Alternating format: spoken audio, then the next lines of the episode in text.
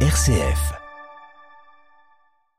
1200 morts côté israélien, 930 côté palestinien. Au cinquième jour de la guerre entre Israël et le Hamas, le bilan ne cesse de s'alourdir. La nuit fut particulièrement violente pour la bande de Gaza assiégée. Nous entendrons le témoignage du curé de Gaza.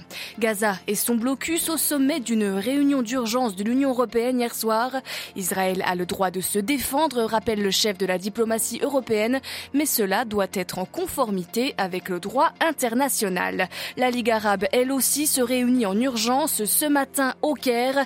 Les pays arabes qui sont pris en étau entre les accords de normalisation avec Israël et soutenir la cause palestinienne. Dans ce journal, nous irons également à Goma, en RDC, où les combats ont repris entre l'armée congolaise et les rebelles du M23. Et enfin, dans notre dossier, nous parlerons de paix. Retour sur le prix Nobel de la paix remis vendredi à la militante iranienne Narges Mohammadi. Alors, quelle est la signification de ce prix. Nous en parlerons avec l'ACAT, l'action des chrétiens pour euh, l'abolition de la torture. Radio Vatican, le journal, Marine Henriot. Bonjour. Euh, l'horreur toujours plus grande en Terre Sainte après l'attaque samedi du Hamas sur Israël. Le bilan des victimes ne cesse d'augmenter. Dans un kibbutz de Berry, non loin de la frontière gazaoui, les combattants du Hamas ont tué plus de 100 personnes. Une ONG a hier découvert les corps, les corps d'hommes, femmes et enfants. On compte désormais plus de 1200 morts côté israélien. Une sauvagerie jamais vue depuis la Shoah, selon le premier ministre de l'État hébreu, Benjamin Netanyahou. Il promet que son pays allait, je cite, vaincre, vaincre avec force, avec énormément de force. Hier soir, Israël annonçait reprendre en partie le contrôle de sa frontière avec la bande de Gaza. La bande de Gaza qui est assiégée depuis trois jours sous les raids israéliens.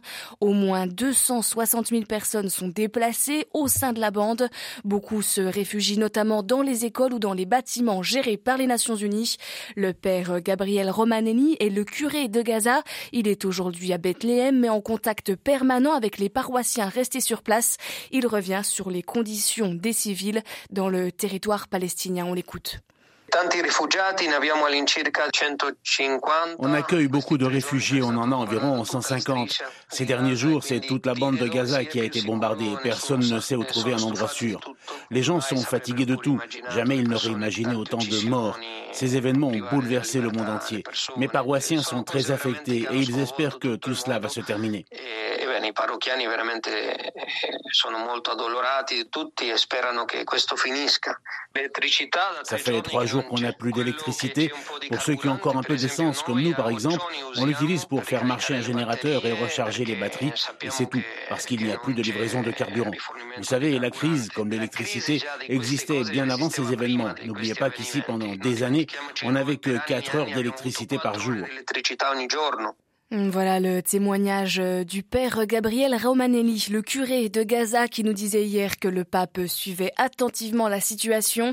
Il l'a appelé deux fois au téléphone depuis le début du conflit. Il était interrogé par euh, Michele Raviart. Et de son côté, le patriarche latin de Jérusalem fait part lui aussi de ses inquiétudes. J'ai peur que cela soit une guerre très longue, déclare-t-il aux médias du Vatican. La communauté internationale doit recommencer à s'intéresser au Moyen-Orient et à la question israélo-palestinienne avec plus d'intention, ajoute le patriarche latin de Jérusalem. L'interview de Monseigneur Pizzaballa est à retrouver sur euh, notre site internet. Et autre réaction du côté de l'Église, celle de la Comessé, la commission des épiscopats de l'Union européenne. Elle appelle les deux parties à cesser les attaques, à relâcher des otages et à arrêter cette spirale de violence. La Comessé qui elle aussi appelle la communauté internationale et notamment l'Union européenne à tout faire pour une désescalade de la violence. Et on va justement à Bruxelles. Les 27 ministres européens des Affaires étrangères étaient réunis hier en fin de journée pour une réunion d'urgence, une réunion en format hybride avec une partie des ministres en visioconférence et les autres depuis Oman où ils étaient pour le Conseil de coopération du Golfe. Surtout, cette réunion devait accueillir les ministres palestiniens et israéliens des Affaires étrangères.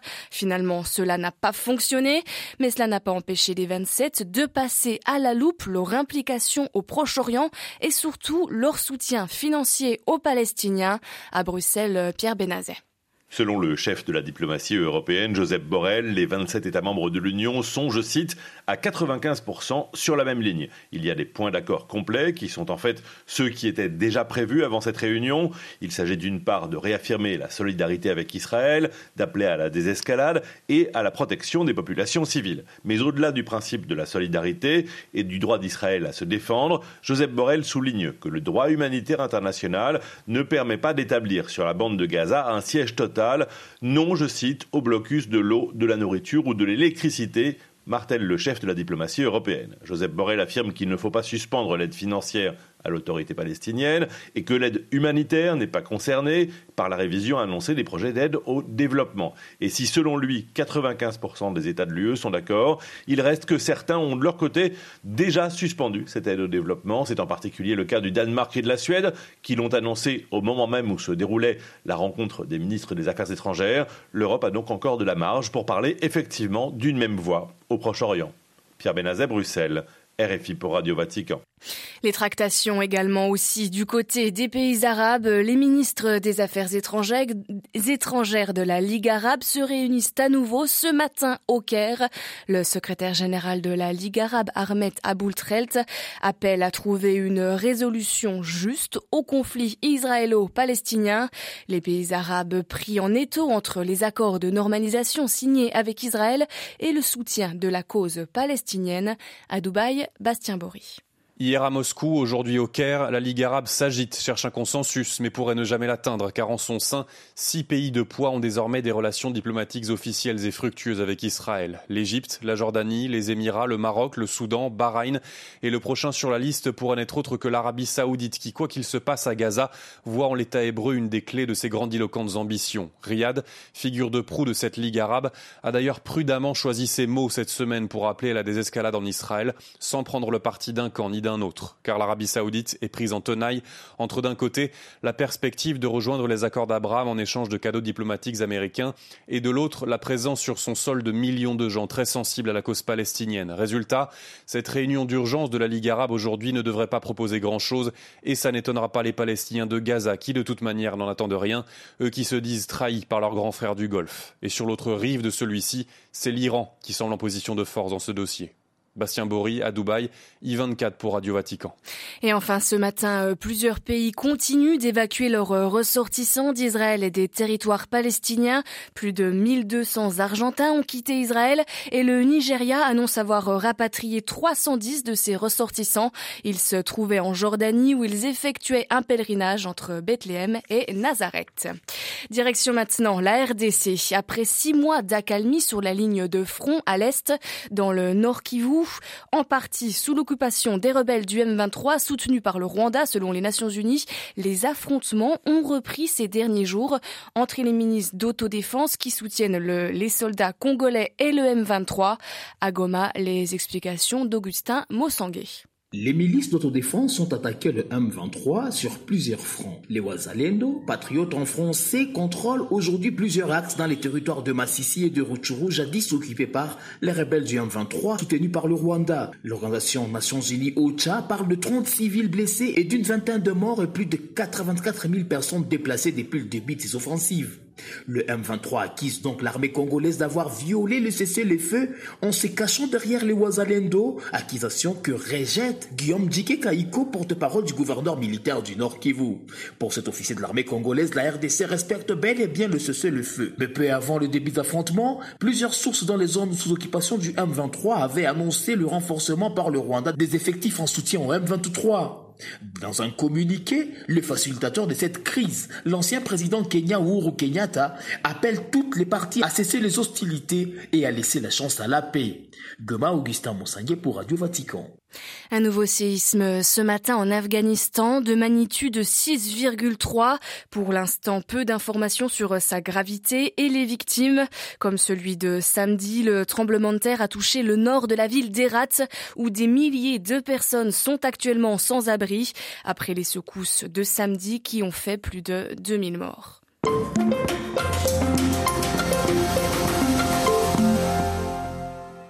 Loin de cette dramatique actualité, retour ce matin dans notre dossier sur le prix Nobel de la paix décerné euh, vendredi dernier à la militante iranienne Narges Mohammadi.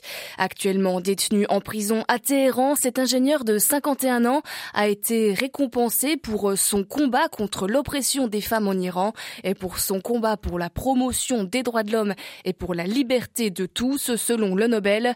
Un engagement que l'activiste cher. Narges Mohammadi a été condamné par euh, la justice iranienne à un total de 31 ans de prison.